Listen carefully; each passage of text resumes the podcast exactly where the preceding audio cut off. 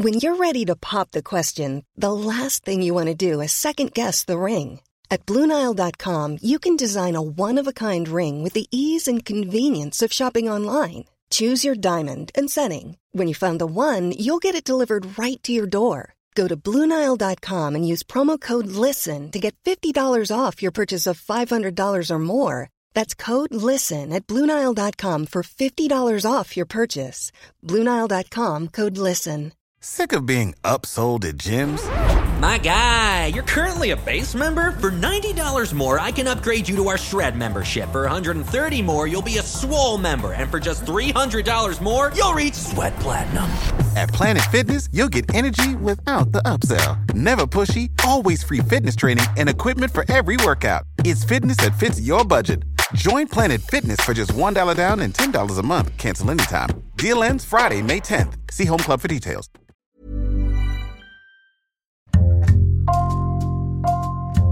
Bonjour, c'est Jules Lavie pour Code Source, le podcast d'actualité du Parisien. Après deux albums sur François Hollande, il récidive avec Comédie française consacrée à Emmanuel Macron et à la mise en scène du pouvoir, une BD publiée chez Dargaud en octobre. Auteur de bande dessinée, réalisateur, Mathieu Sapin ne s'intéressait pas à la politique avant d'y prendre goût et d'en être aujourd'hui accro. Invité de Code Source, il nous raconte en deux épisodes son histoire avec la politique, ce qui le fascine chez les présidents et ce qu'il a appris à leur contact.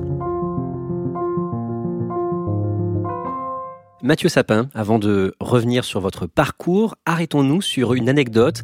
En septembre 2019, vous tombez sur une photo publiée sur un compte Instagram. Sur un compte Instagram de fans qui s'appelle Emmanuel et Brigitte, je crois. Et donc c'est quelqu'un qui manifestement adore le couple présidentiel et euh, je tombe sur une photo très insolite puisque on voit Brigitte Macron dans le bureau euh, présidentiel en train de frapper son mari avec une liasse de feuilles de BD. Alors euh, parce qu'on voit les cases quand même. Et je me dis mais qu'est-ce que c'est que ces feuilles de BD Et je regarde mieux et je vois que ce sont des reproductions de mes pages de mon album que je lui avais donné bah, quelques jours plus tôt. Et donc je comprends, en voyant cette photo, que Brigitte Macron donne des coups euh, à son mari avec, euh, avec mes pages de BD finalement. Pourquoi est-ce que vous l'avez rencontré quelques jours plus tôt? Alors je l'avais rencontré parce que euh, j'avais commencé donc une bande dessinée sur la mise en scène du pouvoir au temps d'Emmanuel Macron. J'avais fait toutes sortes de tentatives pour le rencontrer, lui, et elles avaient toujours échoué ou alors été déjouées au, dernier moment. Et au final, je me suis dit, ben, peut-être un moyen de l'approcher, c'est de passer par son épouse. Donc j'avais sollicité une interview euh, avec euh, Brigitte Macron qui m'a été accordée et c'est à ce moment-là que je lui ai expliqué ma démarche et qu'elle a fait des photocopies de mes pages. Vous nous raconterez cette difficile approche d'Emmanuel Macron dans le deuxième épisode de ce podcast. Mais on va d'abord vous présenter. Mathieu Sapin, vous êtes auteur, dessinateur, réalisateur. Vous vivez à Paris. Vous êtes papa de deux filles. Vous êtes né le 7 octobre 1974 à Dijon. C'est là que vous avez grandi. Que faisaient vos parents? J'ai une maman qui était euh, bibliothécaire, donc j'ai beaucoup euh, passé de temps dans les bibliothèques euh, de Dijon, bibliothèque municipale et bibliothèque universitaire. Et mon père est archéologue, chercheur en histoire de l'art, spécialiste de l'art roman. J'avais bah, beaucoup accès aux livres et aussi à l'art, à l'histoire de l'art. Très jeune, vous prenez goût aux arts plastiques et notamment au dessin. Mon père était aussi prof à l'école des beaux-arts de Dijon, donc j'étais inscrit au cours du mercredi. Et, c'est vrai que j'ai toujours dessiné en fait. Je me rappelle pas avoir euh, cessé vraiment de dessiner. Et puis mes parents m'ont encouragé euh, dans cette voie, donc j'ai enchaîné. Euh, après au lycée, je faisais une classe de dessin, et puis après j'ai fait une école à Strasbourg qui s'appelle les Arts décoratifs et qui est une, une école assez réputée, en, notamment en illustration. Et voilà. Vous refusez de faire votre service militaire au titre d'objecteur de conscience. À la place, vous travaillez à la Cité internationale de la bande dessinée et de l'image d'Angoulême. En parallèle, vous dessinez aussi principalement pour euh, la littérature jeunesse. Vous diriez qu'il est comment votre dessin, votre trait? Moi, j'ai pas de problème à dire que mon trait est assez enfantin, parce que j'ai été même formé pour ça. L'école où j'étais à Strasbourg est une école qui forme beaucoup à l'illustration jeunesse. J'ai un dessin un peu presque naïf, on peut dire, assez simple. Par contre, j'ai le souci de la précision, vraiment d'écrire les choses avec le plus de justesse possible. Votre premier album, L'oreille gauche, paraît en 2000 et en 2002, vous connaissez votre premier succès avec le premier tome de Super Murgeman.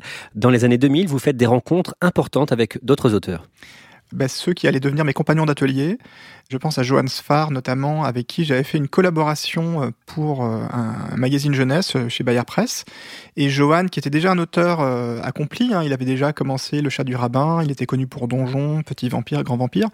Moi, à l'époque, je travaillais chez moi, à Paris, et donc il m'a dit, bah tiens, on va, on va, créer un atelier, donc on va trouver un lieu et puis travailler ensemble. Et il m'a présenté euh, Riyad Satouf, Riyad Satouf qui était à l'époque complètement inconnu.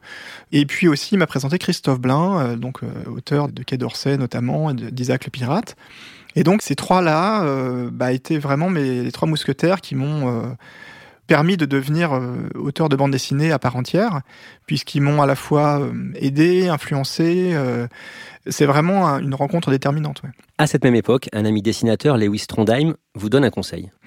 Lewis Trondheim, c'est à la fois un auteur, il est aussi éditeur, et puis il c'est quelqu'un qui s'intéresse beaucoup aux autres auteurs de BD. Et moi, il m'a fortement encouragé à créer un, personnage euh, qui me représente, une version dessinée de moi-même, en me disant que c'était très pratique pour exprimer des idées, des envies, des émotions. Bah, j'ai suivi son conseil, j'ai commencé à essayer de me représenter faire un espèce d'autoportrait en BD. Et puis, euh, peu à peu, bah, toujours euh, sous l'influence de Lewis, je me suis approché d'une forme de ce qu'on peut appeler aujourd'hui le reportage dessiné. D'un mot, votre alias, euh, vous êtes comment en BD Décrivez-nous vous en BD. Mon personnage, c'est imposé assez rapidement.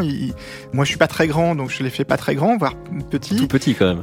Très petit, avec une grosse tête, euh, pas beaucoup de cheveux.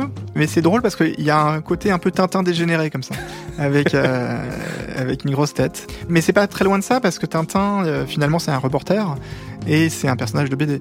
Mon personnage a, l'air comme ça un peu candide, mais c'est une posture que moi j'aime bien parce qu'elle est, assez naturelle pour moi. J'adore euh, aller dans des lieux que je connais pas, euh, voir observer une équipe en train de travailler. Euh. donc c'était vraiment ça qui m'a guidé dans ces premiers livres.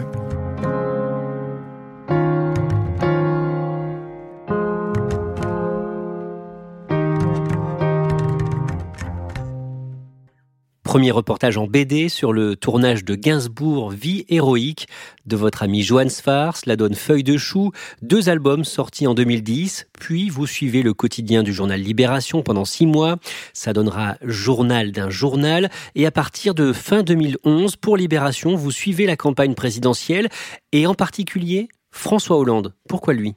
Je me suis dit, pour aller plus en profondeur, il faut que je suive un candidat, si possible un candidat qui a des chances d'aller au second tour, Nicolas Sarkozy euh, n'était pas candidat, il s'est déclaré très tard candidat. Donc, par élimination, euh, voilà, j'ai misé sur euh, François Hollande. Je suivais très peu la politique, enfin j'avais des opinions, mais j'étais pas spécialement attentif à tout ça. Et c'est vraiment en suivant les, reporters politiques sur le terrain que je me suis pris au jeu. En plus, il faut se rappeler qu'en 2011, il y avait eu ce qu'on appelle l'affaire DSK, qui avait été finalement le début de la campagne de 2012, parce que c'est là que les choses se sont vraiment enclenchées et que François Hollande a pu sortir du bois.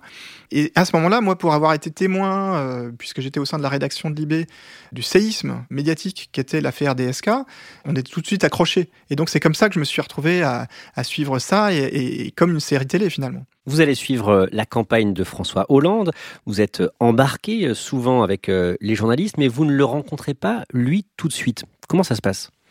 Lui, il est, aimable avec moi, mais il a vraiment autre chose à faire que de parler avec un dessinateur de BD. Donc, euh, Vous êtes personne presque. Oui, je suis assez, mais c'est aussi une de mes qualités, hein, c'est que je suis assez discret, donc euh, il fait pas spécialement attention à moi et je cherche pas plus que ça d'ailleurs à attirer l'attention. François Hollande, je l'ai rencontré une fois très brièvement dans un train euh, au retour d'un déplacement, on me l'a présenté. Un TGV Nantes-Paris. Un TGV Nantes-Paris, exactement, après un déplacement à Nantes. Par contre, je suivais de près. Moi, ce que je voulais c'était raconter le candidat, mais aussi son entourage, bien sûr. Et donc, il y a tout un organigramme avec les directeurs de campagne, directeurs de la communication, les euh, porte-paroles, etc. Et peu à peu, bah, euh, les gens s'habituent à moi. C'est un peu mon atout, c'est que j'ai du temps. Et donc, je donne du temps pour que les gens s'habituent, et peu à peu, euh, je suis accepté. Le jour du second tour, le 6 mai 2012, vous êtes à Tulle, le fief de François Hollande, en Corrèze, aux côtés du candidat et de son équipe. Il est 16 heures. Les premières estimations sous embargo des instituts de sondage donnent le socialiste vainqueur. Racontez-nous l'ambiance à ce moment-là. Les résultats sont arrivés assez tôt. Hein. Dans l'après-midi, euh, on sentait que ça se passait plutôt bien pour euh, François Hollande. Donc l'ambiance était relativement détendue, si bien que j'ai pu être admis dans le bureau présidentiel. Et c'est vrai que c'est des moments euh, assez palpitants parce qu'on voit à la télé le commentaire sur tout ce qui se passe. Mais moi, ce que j'ai noté surtout, c'est que même François Hollande, il a eu besoin de se voir à la télévision à 20h, la confirmation, pour vraiment se détendre. Tant que c'est pas annoncé par la télévision, c'est pas encore vrai. Voici notre estimation du résultat de la présidentielle en ce 6 mai 2012. C'est François Hollande qui est élu président de la République avec 51,9% des voix. Quand il est 20h, je suis, je suis avec lui et quelques autres dans le bureau. Et puis alors là où tout se déclenche, c'est juste après 20h. Il est attendu à Paris, donc il quitte son bureau. Et là, tout d'un coup, il y a euh, des policiers à, moto qui sont là pour l'attendre. Il est devenu, euh, il est élu, quoi. Et donc, on se retrouve dans une voiture derrière euh, et tout gyrophare allumé. Il y a un, avion qui attend et on a l'impression vraiment d'être là où ça se passe, quoi, d'être témoin direct de l'histoire en train de se faire. Donc, c'est, j'oublierai pas ces moments-là. L'album Campagne présidentielle sort quelques semaines après l'élection, en juin 2012. C'est un succès de librairie. Vous auriez pu vous arrêter là, mais vous avez envie de continuer à suivre le candidat devenu président. Au départ, je pensais m'arrêter là, parce que je voulais passer à autre chose. Et puis c'était assez éreintant. Une campagne présidentielle, c'est très fatigant. En plus, moi, je dessinais euh, l'album au fur et à mesure. Il est sorti vraiment très peu de temps après. Donc euh, à la fin, je dormais 4 heures par nuit. Donc euh, on sort de là, on est complètement rincé. Et puis les semaines passant, je me dis ah c'est quand même dommage de m'arrêter en si bon chemin. L'équipe de campagne de François Hollande s'était retrouvée de fait en poste à l'Élysée. Donc, euh, je me dis peut-être qu'il y a quelque chose à faire. Mais pour approcher un président, c'est tout de suite beaucoup plus compliqué. Je pensais que ça, se ferait naturellement, vu que j'avais les contacts qu'il fallait, mais pas du tout. Les, on à chaque fois, on me disait pourquoi pas, bonne idée, une, BD sur l'Élysée, mais, euh, mais rien ne venait. Si bien que pendant pas mal de temps, j'ai été coincé.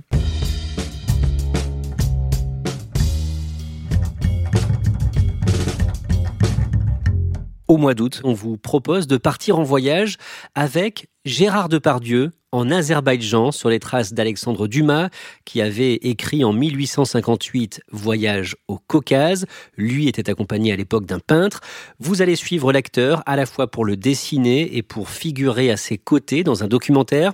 Ça vous fait peur? Euh, non, non, sur le moment, je me dis, bah, c'est parfait. Moi, je, sortais de la campagne présidentielle, j'avais vraiment envie de changer complètement de décor. L'avion va passer voir la, par là. Je sais pas si tu passes. Si. Tu fous le ma gueule Depardieu, je l'avais vu en plus en. Il apparaît dans ma BD sur la campagne présidentielle, puisqu'il avait euh, pris la parole lors d'un meeting de Nicolas Sarkozy. Je l'ai vu brièvement à Paris euh, avant le départ, et puis après, euh, très vite, je me suis retrouvé à Bakou. Quand je le vois là-bas, voilà, on se connaît à peine. Quoi. Tu veux le voler Parce que tu penses que moi je permettais de reprendre Dumas En tout cas, bon appétit. Vous allez donc passer dix jours avec lui. À quoi ressemble Gérard Depardieu quand on partage son quotidien? Gérard Depardieu est, quelqu'un de fascinant. Il peut être euh, complètement imprévisible, euh, très cultivé, euh, très drôle aussi. Et je me suis dit, mais j'ai jamais rencontré quelqu'un comme ça, qui est capable de parler à n'importe qui, qui à la fois est tout à fait conscient de sa stature de star, parce que même là-bas, il est très connu, hein, dans les moindres recoins du Caucase, les gens le reconnaissaient, ils étaient là, Obélix, Obélix. Donc il, est, il, est, très conscient de ça, et en même temps, il s'en fout. Enfin, il, est aussi à l'aise euh, dans un marché euh, que dans un hôtel euh, de luxe. Je me suis dit, il faut que je raconte ça, parce que c'est vrai que l'image qu'on voit de lui médiatiquement est toujours très très simplifiée. Et là, j'avais devant moi ouais, une, une montagne de, de complexité et puis aussi, visuellement, à, dessiner, il est très très intéressant. Il y a de la matière, comme on dit. Donc euh, c'est venu très naturellement. Je l'ai dessiné dans mes carnets, et puis peu à peu, je notais des choses, et puis je me suis rendu compte que c'était une mine sans fin d'anecdotes, de, de trajets de vie qui est complètement improbable. Concernant votre projet de faire une BD sur l'Elysée, vous êtes au point mort à ce moment-là. Qu'est-ce que vous faites? Je finis par euh, me trouver comme solution de contacter directement le président. Je lui envoie un, texto puisque je m'étais procuré euh, son numéro de téléphone qui, bon, bah, il y avait beaucoup de journalistes qui avaient son accès direct, son 06. Donc je le contacte. Je lui ai fait deux textos. Il finit par me répondre et, et il me dit venez me voir. Alors j'appelle son secrétariat et en effet j'obtiens un rendez-vous. Il me reçoit dans le bureau, le bureau présidentiel, donc c'est quand même un, lieu pas banal, assez impressionnant. Et tout de suite, je suis marqué par le lieu qui est fait pour ça. Hein, qui L'Élysée, c'est un, endroit qui en jette avec des, dorures, des tapisseries, enfin c'est un palais. Mais lui, bon, très à l'aise, il, parle un peu avec moi et donc il me demande finalement qu'est-ce que je veux, qu'est-ce que je fais là? Et je lui explique que mon ambition, mon idée, c'est de raconter les euh, coulisses de l'Élysée, montrer comment ça marche, cette maison, et qui fait quoi. Et euh, à ma grande surprise, il est tout à fait OK, il voit pas de problème à ça, en disant, bah, de toute façon, l'Élysée, ça appartient à tout le monde, c'est la maison des Français, donc d'accord. Et puis, alors, il a cette phrase un peu sibylline, il me dit, euh, et puis vous verrez comme ça qu'on n'a rien à cacher. Alors ça, par contre, je suis moins convaincu, quand même. à l'époque ou aujourd'hui? À l'époque et aujourd'hui. Bah, je trouve ça un peu gonflé de dire ça, mais, mais peut-être qu'il y croyait. En tout cas, je commence donc à, partir de l'été 2013 à, aller très régulièrement à l'Élysée pour raconter euh, les coulisses de ces endroits. Vous allez faire une soixantaine de visites à l'Élysée euh, en, l'espace d'un an et vous vraiment vous montrez ce qu'est l'Élysée, les coulisses. J'ai même fait un plan pour qu'on voit bien euh, où les choses se passent, parce que je voulais montrer les salles, comme on dit, les salles d'apparat, c'est-à-dire la salle des fêtes, les, beaux bureaux, mais aussi l'arrière-cuisine, les, les sous-sols. Je voulais vraiment montrer la maison euh, sous tous ses aspects, et c'est un lieu très euh, paradoxal parce que il peut être très clinquant, très impressionnant, mais aussi euh, les arrière-salles sont assez vieillottes, assez, euh, c'est un lieu qui est assez mal foutu, qui est pas du tout pratique. Il n'y a pas le wifi partout. C'est assez étonnant de voir le, côté archaïque de cet endroit avec les fonctions suprêmes qui lui sont dédiées. On parlait de Gérard Depardieu et justement, dans l'actualité, il va être beaucoup question de lui pendant euh, l'hiver 2012-2013, euh, quand il obtient la citoyenneté russe, ce qui laisse penser qu'il veut euh, échapper aux premières mesures fiscales de François Hollande. Vous, vous êtes aux premières loges à ce moment-là. Il y a eu cette phrase malheureuse de Jean-Marc Ayrault, Premier ministre de François Hollande. C'est une grande star, tout le monde l'aime comme artiste. Mais se mettre juste de l'autre côté de la frontière, il y a quelque chose de, je presque euh, assez minable, quoi. Ça a vraiment envenimé les choses. Et je me suis dit, ils font une erreur terrible de pas essayer d'arranger les choses avec lui parce que Gérard Depardieu, qu'il le veuille ou non, il est un symbole euh, français, plus connu que François Hollande. Donc, donc je trouvais qu'il y avait quelque chose de paradoxal à se mettre à dos quelqu'un d'aussi important pour euh, l'image de la France. Et sorti de là, une énorme, un énorme malentendu.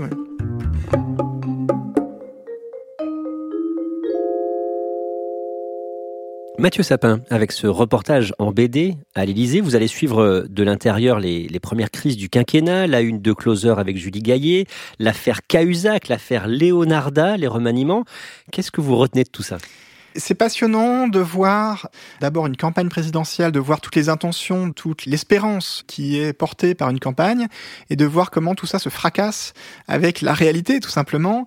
La campagne de 2012, à mes yeux, a été aussi le début d'une nouvelle forme de communication qui était euh, donc les années Twitter, les années euh, les chaînes d'information continue et tout ça. Je pense que à l'époque, il y avait encore une forme de mauvaise appréciation des effets de l'information euh, galopante. On n'est plus aux années Mitterrand où on pouvait contrôler l'information et doser et être, comme on dit, maître des horloges et, donc rythmer les choses comme on veut. Là, les choses nous échappent très vite. Vous avez cité l'affaire Leonarda, par exemple, c'est typiquement un truc qui aurait pu être évité, mais dont je pense à l'époque, les communicants de François Hollande et François Hollande lui-même n'imaginaient pas la portée. Et c'est vrai que quand on suit les choses de l'Élysée, on peut très vite être en vase clos, on l'a beaucoup dit, mais c'est la réalité, c'est un lieu où on, on perçoit pas du tout le fracas du monde. C'est très feutré, c'est très calme. Il n'y a pas des gens qui crient ou qui, les télés sont en sourdine. Enfin, donc on, on ressent pas forcément les choses telles qu'on peut les ressentir dans la rue. Bonjour à tous, on commence ce journal avec cette fusillade en plein centre de Paris, dans le 11e arrondissement. Des hommes cagoulés auraient pénétré les locaux de Charlie Hebdo. Un salarié joint par 20 minutes parle de massacre. Selon le dessinateur Luz, il y aurait des victimes. Le 7 janvier 2015, la rédaction de Charlie Hebdo est attaquée par deux terroristes. C'est le début d'une série d'attentats à Paris euh, et Montrouge. Mathieu Sapin, à ce moment-là, vous avez arrêté en fait de vous rendre à l'Élysée depuis quelques mois, mais en apprenant l'information, vous y retournez. J'étais à mon atelier, à mon bureau, en train de dessiner les toutes dernières pages. Et là, j'apprends, euh, comme tout un chacun, euh, qu'il se passe un truc grave euh, dans les locaux de Charlie Hebdo. Et là, ma réaction était assez étrange. Sur le moment, j'ai pas réfléchi. Je me suis dit, le seul endroit où je peux aller, où, ça a du sens que j'y sois, c'est à l'Élysée parce que je serais là où il y a l'information la plus actualisée. Donc je me suis rendu là-bas. Donc j'ai suivi toute la soirée et je raconte dans l'album euh, voilà la communication de crise. Et c'est vrai que c'est des moments que j'oublierai pas parce que là on prend peur parce qu'on voit que même au plus haut de l'État, euh, tout le monde est dépassé. Le 11 janvier, l'Élysée convie de très nombreux chefs d'État. Mathieu Sapin, vous êtes l'une des rares personnes à vous trouver dans le bureau du président avant l'arrivée des invités. J'ai assisté au moment où euh, le président appelait euh, pour le féliciter Lassana Batili, qui est cet employé de l'hypercachère qui avait sauvé euh, des vies. Et puis après ça, François Hollande devait recevoir tous les chefs d'État qui arrivaient au compte-gouttes. Et alors c'était un moment, enfin même dans des moments aussi terribles, il y a des moments qui font sourire parce que les équipes du protocole de l'Élysée euh, avaient pas eu le temps de forcément bien préparer euh, l'arrivée de tous ces chefs d'État. Enfin, on n'avait jamais vu ça, autant de personnalités euh, importantes au mètre carré. Donc ils avaient des listes, mais parfois ils n'avaient pas forcément les photos et donc il y avait des confusions possibles sur qui est qui. et il y avait Netanyahou, il y avait Merkel, enfin, il tout, le monde était là, mais on sentait que les gens étaient un peu pris de court, ils savaient pas trop quoi faire d'eux-mêmes. Et donc j'étais moi aussi dans la salle des fêtes à ce moment-là, et c'est vrai qu'on se dit qu'il se passe un truc complètement euh, hors du commun. Merci Mathieu Sapin, je rappelle le titre de votre dernier album, publié chez Dargo en octobre, Comédie française. Vous allez nous raconter la suite de votre histoire avec la politique dans le prochain épisode de Code Source, notamment votre rencontre avec Emmanuel Macron qui cherchait visiblement, surtout à travers vous, à atteindre Gérard Depardieu. Code Source est le podcast d'actualité du Parisien, disponible chaque soir du lundi au vendredi. Cet épisode a été conçu et préparé par Thibault Lambert, production Marion Botorel, réalisation Alexandre Ferreira. Si vous aimez Code Source, n'oubliez pas de vous abonner pour ne rater aucun épisode. Et pour euh, vos retours, vos questions, vous pouvez nous écrire directement code source at leparisien.fr.